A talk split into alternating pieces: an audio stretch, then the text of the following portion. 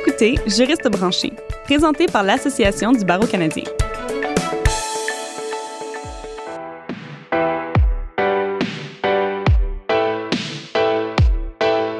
Bonjour et bienvenue à Juriste branché. Je suis votre animatrice, Catherine Provost. Le confinement et la pandémie mondiale de la COVID-19 continuent de nous donner du fil à retordre et de plus en plus d'étudiants et de jeunes juristes font face à des obstacles que leurs prédécesseurs n'ont jamais connus. On sait déjà que de se trouver un bon stage et des opportunités en début de carrière peut être difficile. Mais le faire alors que nous travaillons en grande majorité de la maison et que les activités économiques sont au ralenti devient l'un des douze travaux d'Hercule. Les opportunités se font de plus en plus rares. Il y a présentement plus de jeunes juristes et étudiants à la recherche de postes d'entrée qu'il y en a de disponibles. Pour cet épisode, deux experts en la matière nous parleront de la situation actuelle. Maître Zach Shaver, président de la section des jeunes juristes de l'ABC et membre à titre particulier de la division des jeunes juristes de l'ABO, est notre premier invité aujourd'hui pour parler de l'impact de la COVID-19 sur les étudiants en droit, les stagiaires et les jeunes avocats, notamment en ce qui concerne l'employabilité. Suite à son entrevue, nous parlerons avec Jonathan Plourde, associé directeur pour l'Amérique du Nord au sein de la firme de consultation Alexander Hugh. Maître Shaver été admis au barreau de l'Ontario en 2013 et travaille comme avocat au Tribunal canadien du commerce extérieur à Ottawa. Il est expert dans les recours commerciaux, les marchés publics et le droit administratif. Bienvenue, Maître Shaver. Bonjour. De votre expérience et de votre rôle au sein de l'ABC, quelles tendances particulières percevez-vous entre la pandémie et la disponibilité de postes d'entrée et de stage dans le domaine du droit? Jusqu'à date, ça, ça a l'air qu'il y a beaucoup, beaucoup moins. Depuis le sondage qu'on a fait, près d'un tiers des avocats sondés ont indiqué qu'il y avait moins de postes de stagiaires. Est-ce que vous pensez que non seulement la quantité de postes et la disponibilité de postes d'entrée est réduite, mais aussi la barre est trop haute pour les postes d'entrée? Est-ce qu'on en demande trop aux étudiants et aux jeunes diplômés euh, en termes d'expérience, en termes de résultats académiques?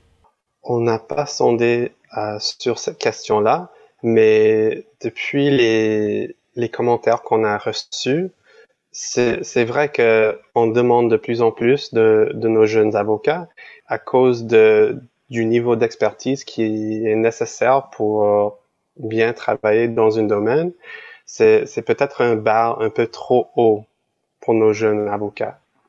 Donc, il y aurait des postes en soi qui pourraient potentiellement être remplis par des jeunes avocats, mais on leur demande tellement d'expérience qu'ils peuvent pas rejoindre ce, niveau de, de compétences. Exact. L'autre partie du problème, c'est évidemment que ça coûte très, très cher de bien former un avocat. Et si un cabinet n'a pas les ressources nécessaires, ça veut dire qu'ils ne sont pas capables de le faire.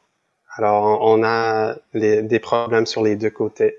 Mais à long terme, si on n'embauche pas en ce moment, si on ne forme pas en ce moment, on va se retrouver avec un gap euh, dans les avocats qui sont formés ou même dans les avocats qui ont certaines expériences de début. Donc, au final, on va être aussi dans une situation problématique où il va y avoir plein de postes potentiellement d'entrée de stage, mais on n'aura pas d'avocats formés pour, euh, pour les remplir. Euh, vous avez tout à fait raison. Euh, c'est toujours un problème, même, même en ce moment. Euh, si on regarde les sondages des, des médias, on retrouve qu'il y a une manque accrue des avocats qui sont abordables pour les, la demande des personnes de tous les jours, soit le droit de la famille, le droit des petits commerces, mais à cause des, du coût de devenir avocat, on, on, retrouve qu'il y a cette gap, en effet. Donc en ce moment, on a moins de budget pour embaucher, mais on a en même temps, j'imagine, des avocats qui ne travaillent pas. Oui, euh, depuis, d'après notre sondage, il y a à peu près 20% des, des avocats qui ont été sondés euh, qui sont pas embauchés en ce moment. Alors, mais on a on n'a pas terminé le, de sonder, euh, mais on a reçu déjà 750 sondages et c'est quand même un montant assez important de jeunes avocats sans emploi. Et ça, on parle à travers le Canada? À travers le Canada. Selon le sondage de l'ABC sur les répercussions de la COVID-19 sur les étudiants et étudiantes en droit, les stagiaires et les jeunes juristes, près de 60% des répondants ont avisé que la pandémie a eu des effets négatifs sur leur carrière, incluant des licenciements, des pertes de salaire et des grandes difficultés à se trouver des opportunités de stage et d'emploi. Pensez-vous que la situation va se rétablir prochainement ou on attend encore un an et plus avant de voir un retour du, du pendule? À moi, ça va, ça va prendre probablement plus d'un an. Euh, juste à cause que le, le niveau de choc qu'on retrouve dans le domaine de droit déjà était assez important et il y a eu mm-hmm. beaucoup de changements avec euh, les bouleversements technologiques. Alors, si, si on rebond, je, je crois que ça va prendre beaucoup plus de temps qu'on aurait pensé, ou même euh, au niveau du, du marché en général, euh, ça va prendre plus de temps. Mm-hmm. Donc, quelles alternatives sont disponibles pour les étudiants et les jeunes juristes qui se peinent à se placer présentement? Évidemment, il y a, il y a des, des assistants sociaux, mais à, part de ça, on, on recherche en ce moment de, de bien euh, essayer de, de trouver des, des moyens de leur aider. Mais de ce que j'ai vu, il n'y a pas beaucoup d'aide au niveau de, des étudiants en droit à trouver un emploi. Est-ce qu'une façon, peut-être en ce moment, ça serait de se tourner sur d'autres compétences ou de, ou de travailler sur différents domaines du droit dans l'espoir qu'on se place éventuellement dans un de ces intérêts-là? Euh, moi, c'est une, une, tendance euh, qu'on voit dans le, dans le domaine de droit comme tel, c'est qu'il y a beaucoup, beaucoup plus d'avocats de, avocats internes euh, dans des sociétés. Alors, c'est probable qu'il qu'il faut qu'on jette un coup d'œil un, peu à part des, des du, euh, du travail de droit comme tel mm-hmm. et euh, un, un, travail assez traditionnel. De, de l'autre côté, j'ai travaillé en tant qu'analyste euh, qui non pratiquant en droit euh, pendant plusieurs années et c'est vrai qu'il y a un besoin assez important de, de personnes formées en droit qui ne pas, pratiquent pas forcément. Alors c'est, oui, je suis complètement d'accord que il, il, va y avoir un besoin pour ces personnes, même si c'est pas en droit en soi. Mm Ici, on revient un peu sur le sondage de l'ABC euh, dont on parlait plus tôt. Mm-hmm. Qu'est-ce que vous avez vu dans ce sondage-là qui vous a surpris ou même peut-être choqué? Quelque chose auquel vous attendiez pas euh, d'avoir ce genre de résultat? Bien que j'ai pensé qu'il y, avait beaucoup de, de chevauchements euh, avec le COVID-19, euh, ce que j'ai remarqué avec les commentaires, c'est qu'il y avait énormément de stress et énormément de pression, surtout dans les petits cabinets qui étaient à, l'extérieur du, du travail de tous les jours. Euh, mm-hmm. Il y avait beaucoup, beaucoup de partenaires, où le monde parlait des, des partenaires euh, qui avaient beaucoup de stress sur lui euh, parce qu'ils avaient des, des revenus beaucoup moindres avec les salaires qui changent pas. Euh, alors c'est ça, ça j'ai, j'ai je l'ai trouvé assez remarquable, mm. bien qu'il y a eu euh, beaucoup de changements au niveau de Covid-19. Je n'avais pas attendu qu'il y aurait à peu près 20% de nos, nos, personnes qui ont été sondées euh, qui ont perdu leurs emplois. C'est quand même considérable, c'est une personne sur cinq. Oui. Euh, et même un cas, un autre cas ont eu des, des réductions de salaire et un autre, un autre 20% ont eu des, des heures réduites. Alors, on, on, parle du monde qui est un, monde qui est assez important et ce sont des, des jeunes avocats qui vont peut-être pas avoir euh, une expérience pas si, si importante. Et c'est quand même une, vision un peu euh, négative et pessimiste de, la situation actuelle. Est-ce que vous avez des pistes de solutions à suggérer à notre audience autre que de contacter les associations, du barreau euh, provinciales et locales euh, qu'ils puissent connaître? Je, suggère qu'il y a peut-être un, peu plus d'appui à des, cabinets qui ont besoin d'embaucher plus de monde et peut-être un peu plus de, mentorat euh, pour ces personnes qui, qui recherchent des expériences, qui recherchent euh, peut-être une nouvelle expertise qui n'est pas forcément ce qu'ils ont fait avant. Euh, et je pense que ça va là qu'on se retrouvera peut-être à combler ces, vides et ces, pertes d'emploi assez importantes. Merci, Maître Shaver, de votre participation à cet épisode de Juriste branché. Merci à vous.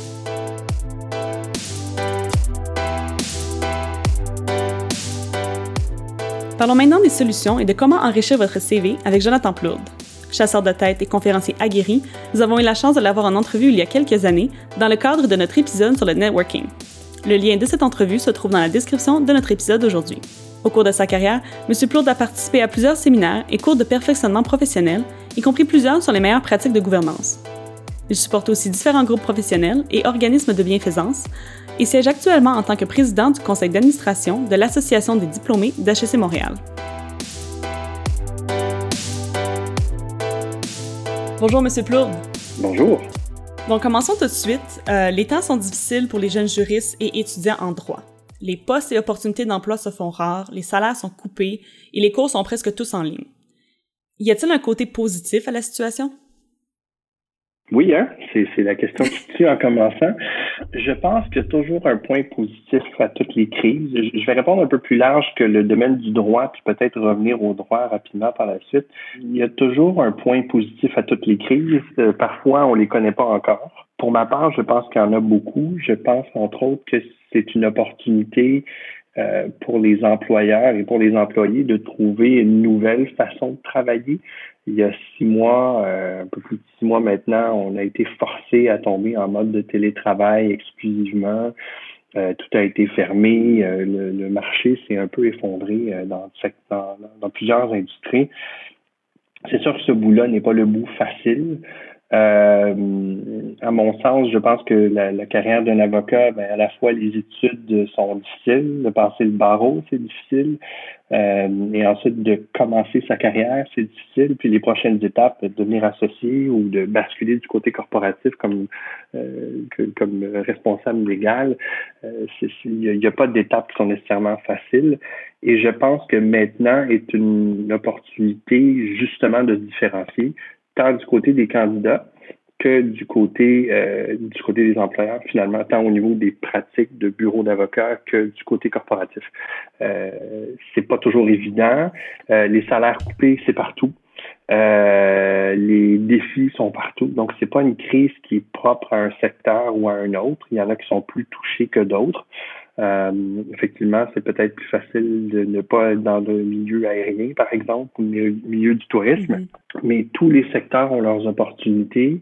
Et, je pense que ça va forcer justement au niveau des candidats, surtout en début de carrière, à trouver une façon de se positionner différemment euh, dans votre approche de recherche d'emploi, euh, dans votre votre discours d'ascenseur, le elevator pitch, euh, tout ce que vous devez faire, tout ce que vous faites comme candidat dans un processus d'entrevue, vous devez le travailler différemment, mieux, euh, être mieux préparé, euh, puis ultimement, probablement justement travailler un peu plus fort pour aller chercher les mêmes résultats en termes de processus d'entrevue. C'est sûr que c'est plus difficile, euh, mais il faut voir au-delà des prochains 6, 12, 18 mois pour penser que ça pourrait changer des choses tout à fait positives. Mais avec mm. la technologie aujourd'hui, je pense que ça donne justement des opportunités de travailler plus large euh, que, que, que, sa propre région. Euh, Quelqu'un de Montréal pourrait très bien travailler pour un cabinet basé à Québec, par exemple, ou à Ottawa ou à Vancouver, euh, et être dans un mode virtuel. On n'est pas tout à fait rendu là, je pense. Puis là, il y a une question des, différentes règles de droit entre le reste du Canada et le Québec. Mais d'un point de vue purement euh, logistique, il n'y a plus vraiment de barrières maintenant. Donc, ça crée des opportunités. Ils sont juste peut-être pas faciles à voir présentement. C'est un peu, c'est un peu foncé, c'est un peu, euh, un peu gris présentement. Donc concrètement, qu'est-ce qu'on devrait faire si on a perdu une opportunité professionnelle ou on en peine à s'en trouver une? Ben, déjà, moi, il y a un truc que, je donnais avant, puis qui n'a pas vraiment changé par rapport à maintenant. J'ai souvent des, jeunes étudiants, des jeunes diplômés à qui je donnais des, conseils. Je leur disais, faites-vous voir. Mais plutôt que se cacher derrière un courriel euh, ou un message sur LinkedIn ou, toute autre approche, disons, beaucoup plus, euh, euh, beaucoup plus anonyme, allez-y avec la de, dans l'espoir de provoquer une discussion avec quelqu'un qui pourrait être un employeur potentiel. Et allez-y à travers les gens qui peuvent vous donner l'emploi. Puis, euh, il y a les départements de ressources humaines, oui, effectivement, mais il y a aussi d'avoir une approche de réseautage avec les associés ou avec des gens qui peuvent vous aider au sein de l'organisation à comprendre la structure, à comprendre potentiellement les besoins. Ultimement, les ressources humaines seront un des points de contact, bien évidemment, mais souvent ceux qui peuvent donner le, pouvoir de donner une première chance à quelqu'un ou de, de, de, trouver un profil qui soit différent des autres, c'est souvent la personne qui a le besoin dans son équipe directement, beaucoup plus que la personne des ressources humaines ou les personnes qui gèrent le processus de recrutement proprement dit. Donc, c'est le, supérieur immédiat ou mm-hmm. une ou deux couches euh, au-dessus. Ça veut dire quoi? Ben, euh, ça veut dire en temps normal, si quelqu'un envoie 50 applications pour des postes à 50 employeurs différents dans la même journée, c'est impossible que cette approche-là ait été personnalisée. Ça, ça mm-hmm. prendrait euh, ça prendrait une semaine pour faire ça. Donc, de prendre le temps, surtout si vous avez ce temps-là, d'une certaine façon, parce que vous êtes en recherche à, temps plein, mais c'est de prendre le temps d'approcher des gens. Parce que si vous êtes un parmi 100, c'est sûr et certain que le CV, le parcours, euh, euh, les notes universitaires, euh, la note à l'examen du barreau, tout ça peut faire une différence, mais ça fait pas de vous un bon ou un pas bon avocat ou une personne avec qui c'est plaisant ou pas plaisant de travailler. C'est vraiment au niveau de la personnalité, des valeurs, euh, de la passion, de, de, de, la confiance. C'est tous des trucs qui sont très, très, très difficiles à, à, observer à travers un CV. Donc, d'essayer de réseauter dans cette approche-là. C'est facile de trouver qui sont les personnes pertinentes. Donc, c'est de les approcher, de dire, je sais que vous êtes très sollicité. J'aimerais être en mesure de pouvoir discuter avec vous, voir si au niveau de votre cabinet ou de votre organisation, euh, quelle est votre culture de travail, comment vous pensez à travers la crise actuellement et voyez-vous des opportunités euh, éventuelles pour un profil comme le mien. Et déjà, entre les 100 personnes qui font une approche générale à un gestionnaire pour un poste, ben sur ces 100-là, je vous promets qu'il y en a deux, trois maximum qui vont vraiment aller à cette étape-là. Votre petit côté sucré, mm-hmm. votre givage sucré, vous devez le faire ressortir votre mhm. détermination, votre passion, votre charisme, quelque chose que vous avez, votre, euh, votre facteur différenciateur, l'assumer et le présenter. Parce que sinon, vous êtes juste un parmi, un ou une parmi 100, 500, 1000. Est-ce que vous recommanderiez que nos messages euh, LinkedIn ou nos courriels à ces recruteurs ou à ces gestionnaires soient davantage formels ou même plus informels, comme vous dites, qui, sont, qui est demandé carrément comment vous gérez la crise, comment ça va dans votre entreprise? Alors, définitivement, c'est pas une question que je poserais dans une approche écrite. Peut-être pas de poser la question de cette façon-là. Donc, il y a plus qu'une approche à y avoir selon qui on vise. Si on parle d'un mhm. recruteur, soit un bureau d'une agence de recrutement, un cabinet de recrutement externe, ou encore quelqu'un qui est dans une position de recrutement à l'intérieur d'une organisation, on n'a pas le même discours avec ces gens-là qu'on a avec euh, un associé d'un patron d'un bureau d'avocats qu'on veut approcher ou euh, le, chef du département légal d'une organisation corporative. Donc, on peut pas, c'est deux catégories différentes pour moi. La catégorie des chasseurs ou des recruteurs ou des cabinets, euh, on y va comme on peut et puis effectivement, s'il n'y a pas d'opportunité, il y a de bonnes chances que ça se limite pas mal à ça.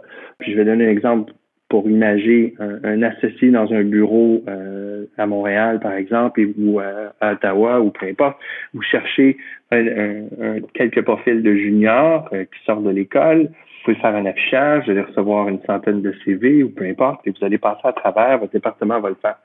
Mais imaginez si le poste n'est pas encore créé, vous n'avez pas encore tout fait approuver, mais vous savez que vous avez ce casse-tête-là. Vous avez le besoin d'une personne de plus dans votre équipe et vous êtes en processus à l'interne pour faire approuver ce besoin-là.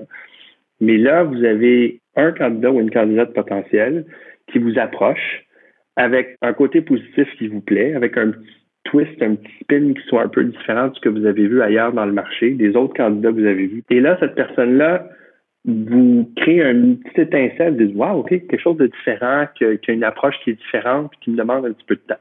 Bon, parfait, mais je vais, je lui faire un appel téléphonique ou vidéo pour un 20-30 minutes, puis apprendre à la connaître un peu. C'est pas que tout le monde va répondre oui, là, mais en faisant cette approche-là, ben là, ce petit 20 minutes-là, ça devient une entrevue, pas avec le recrutement, pas avec, avec le patron ou celui qui peut dire Moi, je veux cette personne-là. Alors, imaginez qu'il y a un coup de cœur réciproque et que la personne se dit ben tu sais, j'ai pas encore un poste actuellement. Je suis en train de le faire approuver, mais j'ai beaucoup aimé ce que j'ai entendu de ton parcours. Tu as eu le culot, tu as eu le guts de venir de, m'approcher, de solliciter une rencontre avec moi, ce que très peu font, d'une façon qui s'est différenciée des autres. Euh, pas juste de se vendre, mais vraiment dire je m'intéresse à votre organisation, à votre business, je veux mieux la comprendre pour voir si même je pourrais être un bon fit. Et donc, cette personne-là, ce patron-là, va aller voir ses ressources humaines, très certainement, et dire Je suis en train de faire approuver ce poste-là, et j'ai la personne que je veux que vous mettiez dans le processus pour le poste, qui j'ai parlé cette semaine, vraiment un coup de cœur, elle est très bonne, je veux la revoir et je veux que vous l'intégriez dans le processus. Ben, vous êtes là avant même que le poste existe. Donc, c'est, c'est beaucoup, beaucoup de travail à faire, mais pour quelqu'un qui a pas d'emploi puis qui cherche à temps plein, ça devrait devenir votre job à temps plein. Et si on veut être efficace, si on prend en compte les deux façons de voir, donc le recruteur, ressources humaines, ou bien aller directement à un associé mm-hmm. euh, ou à un, gestionnaire, est-ce qu'on est-ce qu'on devrait prioriser aller voir les gestionnaires, écrire aux gestionnaires, les appeler les associés plutôt que de passer par les ressources humaines ou par des bureaux de recrutement? Ben, alors là, ça dépend de plein de choses, mais euh, je pense que ça prend une approche combinée faut jouer un peu aussi franc jeu avec les, les, processus au sein des organisations parce que c'est vrai que si tout le monde se met à approcher les associés d'un bureau, euh, les ressources humaines vont dire ben, à quoi on sert si on est si on n'est pas plus utilisé que ça? Donc, il y a tout ça qu'il faut mettre en ligne de compte. Ça demeure encore que les gens ont souvent peur d'approcher directement des patrons qui peuvent donner vraiment l'emploi, qui sont eux les, mm-hmm. les preneurs de décision. Donc, s'il n'y a pas de poste affiché nécessairement sur le site, il faut faire son travail, il hein? faut, faut, faire ses recherches, il faut se préparer. Mais si on va visiter euh, pour un cabinet d'avocats particulier, on a vraiment un intérêt pour eux parce qu'on a fait, c'est réel, on a fait nos recherches, on a fait certaines investigations, on connaît peut-être un ou deux juniors qui sont là ou même des collègues euh, d'université avec qui on, on avait des bons liens qui travaillent là. On va chercher un petit peu de d'informations informelles sur comment est la culture de travail, sur le bureau et tout ça on rajoute à ça une approche. Mais à ce moment-là, s'il n'y a pas un poste ouvert, les ressources humaines, très peu de chances qu'ils puissent aider. S'il y a un poste ouvert, il est probable, et souvent la, grande majorité des cas, ce que les associés vont faire, c'est dire, ben, il y a déjà un poste ouvert qui cadrerait dans votre parcours, donc je vous invite à appliquer directement mm-hmm. sur le poste. C'est plate parce qu'on perd un peu le relationnel qu'on tentait d'avoir avec le, donneur d'ordre, mais bon, ça fait partie du jeu, puis il faut, faut le faire comme ça. Mais sur le lot, si on identifie 10, 15, 20 entreprises ou 50 entreprises auxquelles on voudrait euh, s'approcher, mais il faut qu'il y ait une histoire derrière chacune.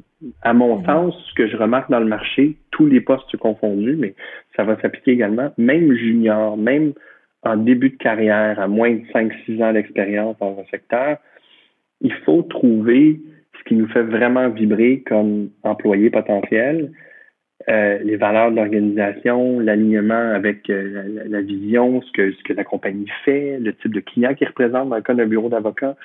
Si ça nous parle pas, s'il n'y a pas véritablement quelque chose de, de, de, qui nous allume, ben, un bureau d'avocat, c'est un bureau d'avocat. Je veux dire, la pratique du droit, c'est le même droit pour tout le monde.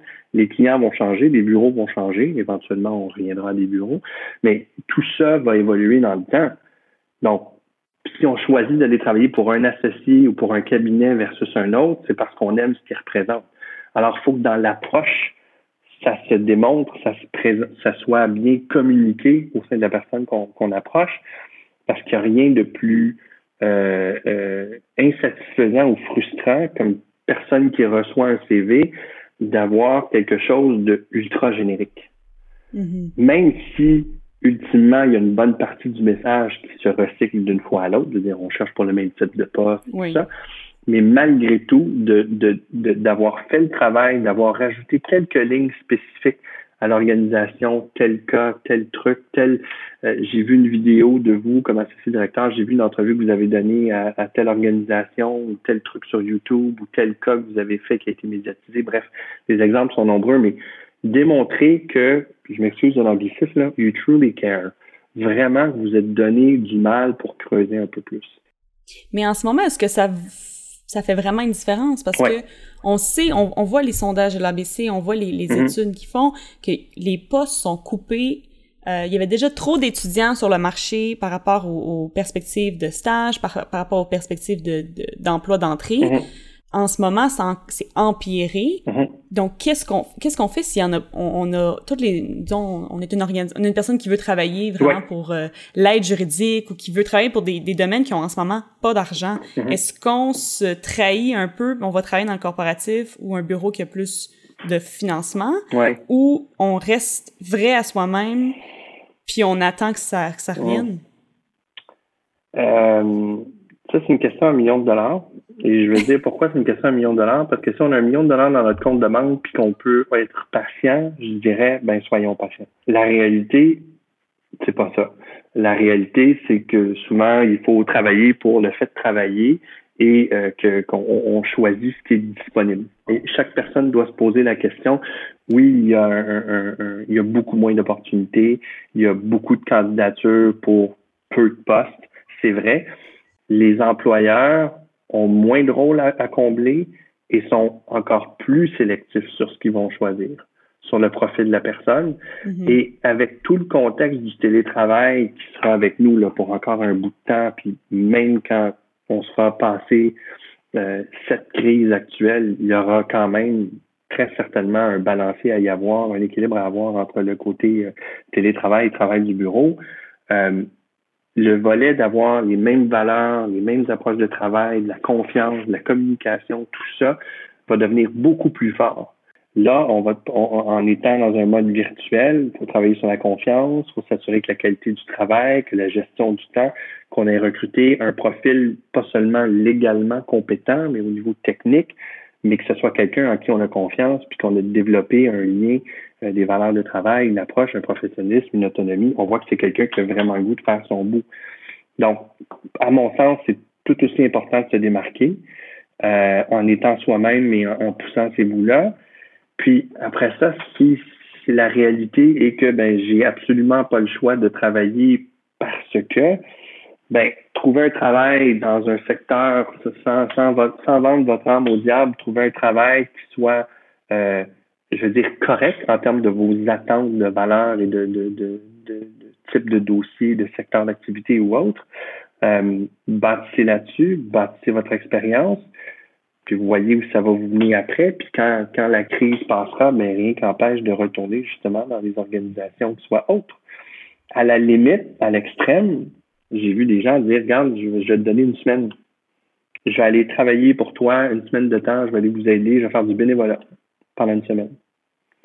Il euh, n'y a rien qui empêche de faire ça. Si, ultimement, vous n'avez pas d'emploi actuellement euh, et que ça vous plaît vraiment, vraiment, vraiment, vraiment, ben quelque part, une personne qui est prête à offrir ça, c'est qu'elle a confiance en ses moyens, elle a le temps de le faire aussi, il faut, faut, avoir la réalité. Euh, pourquoi pas faire un peu de bénévolat? Ça, ça, ça, ça, fait ça, ça, nous fait pardon, se sentir bien. Euh, mm-hmm. On aide pour la bonne cause parler de, d'aide juridique, il n'y a rien qui empêche de le faire. Puis dire, ben OK, oui. Puis ultimement, c'est fort probable ou c'est fort possible que ça crée une opportunité par la suite. C'est-à-dire, tu peux pas mhm. t'embaucher à temps plein, tu ferais-tu un contrat de trois mois avec ces conditions-là? Si vous avez rien d'autre, la réponse c'est oui. faut, je pense qu'il faut se mettre aujourd'hui dans un mode, puis pour la prochaine 6 à 12 mois, là, on comprend qu'on est dans un, on marche sur des œufs pour encore un petit bout de temps. Euh, puis c'est pas le boule de cristal, là, on, le sait, on le voit, euh, on est dans un mode où on sait pas trop exactement quand est-ce que ça va finir. Donc, ça va demeurer, demeurer éclectique pendant encore un, bout de temps. Donc, aller en chercher, aller chercher le mieux. Il y a plein d'organisations qui ont besoin d'aide, qui ont besoin de bénévoles. Pourquoi pas le faire? Mm-hmm. Ça, plus tard, je suis convaincu que dans une entrevue, de dire euh, Qu'est-ce que tu as fait? Peux-tu me prouver comment tu es différent? Qu'est-ce que tu as fait de plus pour te différencier? Ben, je pensais que le marché était vraiment difficile au creux de la crise de la COVID, qui tout le monde va se rappeler de ça comme étant apocalyptique. dire, pendant cette crise-là, ben, je suis allé voir l'aide juridique, je suis allé voir telle association ou telle organisation, je leur ai donné de mon temps. J'ai fait du bénévolat pendant une semaine, deux semaines, trois semaines, peu importe. Puis je les ai aidés au mieux que je pouvais. Il n'y avait pas de poste, mais il y avait besoin d'aide. Il n'y avait pas d'argent, mais je suis allé les aider, ça me fait sentir bien, ça les a aidés, puis ça m'a créé une expérience que, que je verrai pas que, que je verrai pas nulle part ailleurs. Oui. Puis là, ça, ça devient quelque chose qui est plus qu'un conseil d'administration ou plus que n'importe quoi sur un CV. Donc on reste soit on, on, reste vrai à soi-même, mais on, on descend aussi un peu ses standards ou ses attentes de dire ok peut-être que je serai pas rémunéré ou ça sera peut-être pas un contrat de deux ans là ça va on va commencer doucement avec euh, on prend ce qui vient là. Ben, on prend ce qui vient si ça si c'est-à-dire un bureau pratique privé, qu'on dirait à, but lucratif, qui a les moyens et tout ça, c'est peut-être autre chose, puis on peut le faire dans un contexte où il y a énormément de compétition, puis on veut se différencier, ça peut être une approche. Si on veut aller dans du dans l'OBNL, si on veut aller dans de l'aide juridique, si on veut aller dans des organisations qui ont peu de moyens, qui ont besoin d'aide, puis c'est vraiment ça qu'on veut faire comme individu, ben moi je dirais walk the talk là, c'est pas vrai. Puis puis à la limite de dire regarde je le fais en attendant puis en attendant que je trouve quelque chose qui paye. Puis c'est correct d'être honnête envers l'organisation. je vais te donner du bénévolat, je peux te donner 30 heures par semaine, je vais me garder du temps pour des entrevues parce que je continue à me chercher un emploi, parce que je dois travailler. Puis voilà. Puis il n'y a personne qui va dire non à ça. Ben, Peu de gens vont dire non à ça. Mais sur cette note, j'aimerais qu'on termine avec une dernière question mm-hmm. euh, pour les étudiants. Mm-hmm. Donc là, on a des, disons qu'on on est avocat, on est associé, bon, on a déjà un, certain bagage d'expérience qu'on peut amener de l'avant pour se trouver un poste en se différenciant. Mais pour les étudiants qui sont pas capables de se trouver des stages, il y en, ce moment, il y en a juste pas. Mm-hmm. Euh, qu'est-ce qu'on leur conseille? Est-ce qu'ils devraient prendre un poste dans n'importe quelle autre organisation ou business? Est-ce qu'ils devraient faire plus d'études? Est-ce qu'on leur dit you know, de pousser pour trouver un droit, mm-hmm. de rester dans le domaine du droit, puis on change pas? Je répondrais un petit peu sous le même ordre d'idée que quand je parlais de, de, de, ça dépend de votre situation personnelle. Euh, si si on, termine euh, le premier cycle d'études, puis que l'idée a toujours été d'aller au deuxième cycle, euh, puis que vous êtes en moyen, financièrement et tout ça, de le faire, mm-hmm. pourquoi pas? arrêtons d'essayer de, de, de, se battre, de ramer contre le, courant. Prenons l'opportunité de le faire.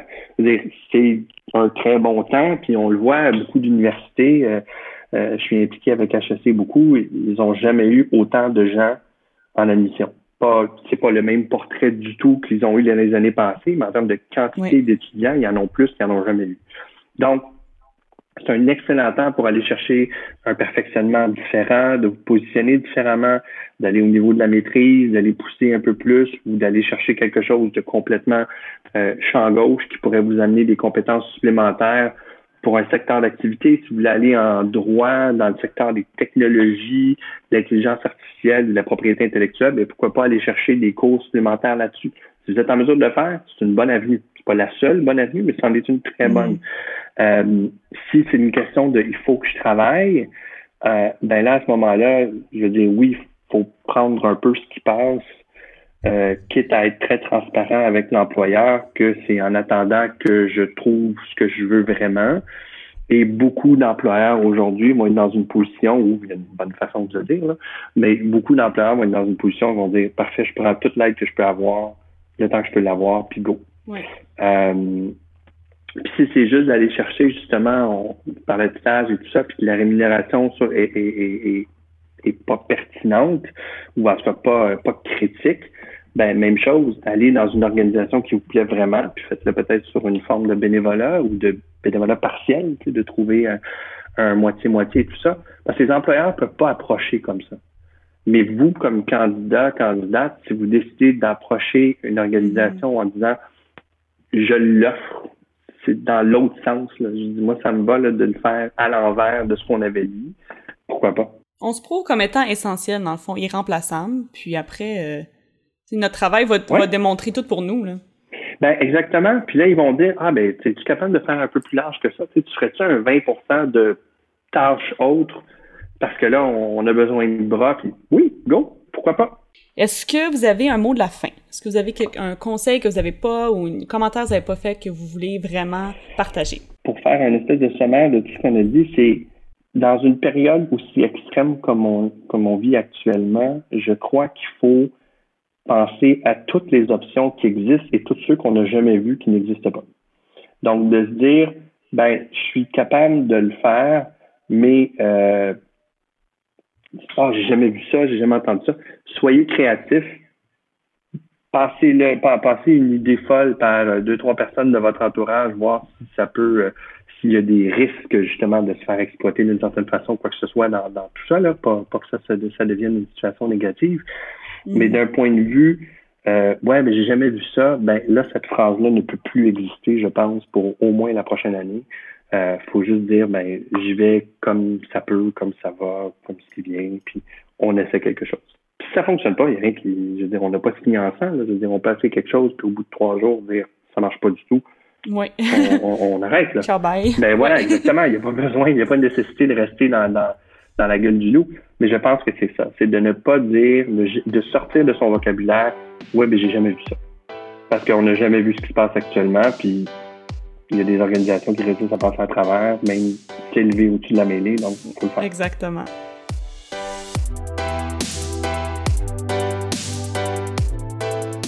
À nos auditeurs maintenant, je vous invite à visiter les liens qui sont dans la description de l'épisode. Vous y découvrirez plusieurs ressources et trousses qui vous outilleront afin de vous démarquer pendant cette crise sanitaire. N'hésitez pas à partager cet épisode sur vos réseaux sociaux et à nous suivre sur Twitter, Facebook, LinkedIn et Instagram. Pour nos épisodes précédents et futurs, abonnez-vous à Juriste branché sur Apple Podcasts, Stitcher et Spotify et n'hésitez pas à nous laisser des évaluations et des commentaires sur ces plateformes. Vous y trouverez également notre balado en anglais, The Every Lawyer. À la prochaine!